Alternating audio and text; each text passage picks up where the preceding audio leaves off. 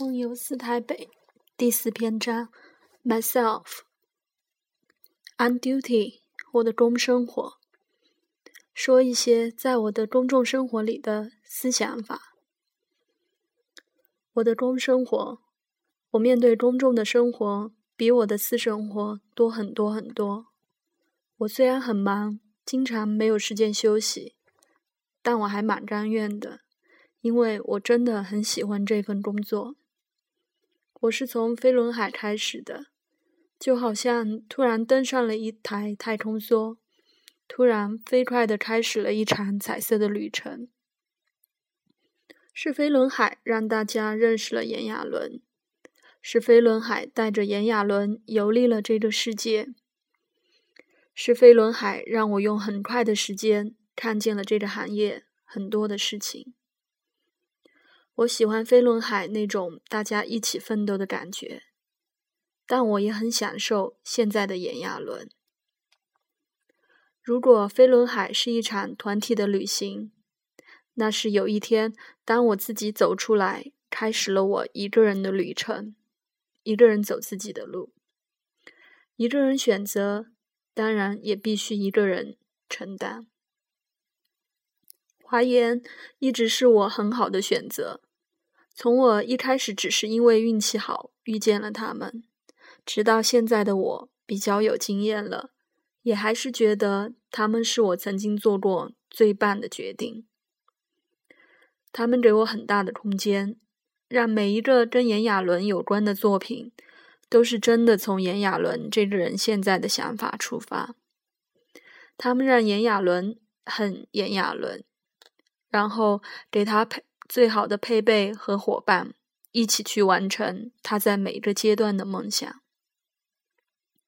我跟我的工作伙伴很亲，他们跟我的沟通总是很直接。然后，不管是在赞美或是又批评了我的下一秒，马上又急忙去处理我的事情，那种生气三分钟，开心也是五分钟的感觉。嗯。我想了很久，才想到该怎么形容。原来那就是一种像伙伴、朋友，却又更像家人的感觉。也只有一个像这样对我的情感这么复杂的团体，才能容忍我。当我日复一日的更炎亚纶，就越来越显现的那些炎亚纶的本质。炎亚纶很害怕矫情和侥幸，他一直知道怎么做会更讨喜，会更容易成功。可是他更希望诚实，希望自己做的每一件事情都要尽力发自内心。他不知道这样会不会成功，可是起码他自己不会后悔。当然，那可能也跟他没那么爱钱有关。他最抗拒的就是要为了钱去改变自己的原则。他为什么会那么机车？他自己也不知道，因为他好像好像从小就这样。他从小就不是一个会故意讨大人欢心的小孩。在你看过了他的故事之后，就应该更明白他的心。说真的，很多炎亚纶式的坚持。连我自己都受不了，我也不知道自己为什么要那么直接，那么爱公平和正义。看到无理的、强欺弱的，就会跳出来，然后比当事人还要愤慨。如果你看过我的微博和 FB，应该也会跟公司的同事一样，经常替我捏把冷汗吧。我常想，如果我生在孙中山先生的那个年代。应该会毫不考虑就加入革命的行列吧。直到现在，我还是不爱看悲剧的电影。我不喜欢导演的镜头像一双充满无奈的眼睛，只看见这个世界的苍白和悲伤。我相信人定胜天，起码这个世界绝大多数的事情都是可以因为你的努力而有所改变的。我很少放弃。所以我经常也很逞强，我不喜欢，我不喜欢让身边的工作伙伴担心，能提早准备的我一定会要求自己要准备好。无法准备的，只要是工作必须的，那我就硬着头皮上。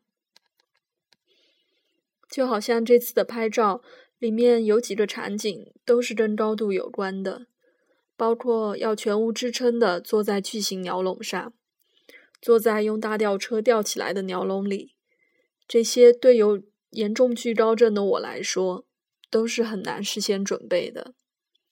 里面最高的一次是我要坐在五层楼的围墙边，我想都没想就爬上去了。当我听见楼下的伙伴在风声里喊着“亚伦，你 OK 吗？”相信我，那是我最帅的时候。我就那么对着他们比出了 OK 的姿势。我超爱在工作的时候对着伙伴比出那个姿势的。我希望他们安心，因为他们安心，我才会安心。因为那是经常因为太直接的言行。让他们操心的炎亚纶，可以对他们最大的回报。我真的很喜欢我现在合作的团队。我想过为什么会那么喜欢打篮球。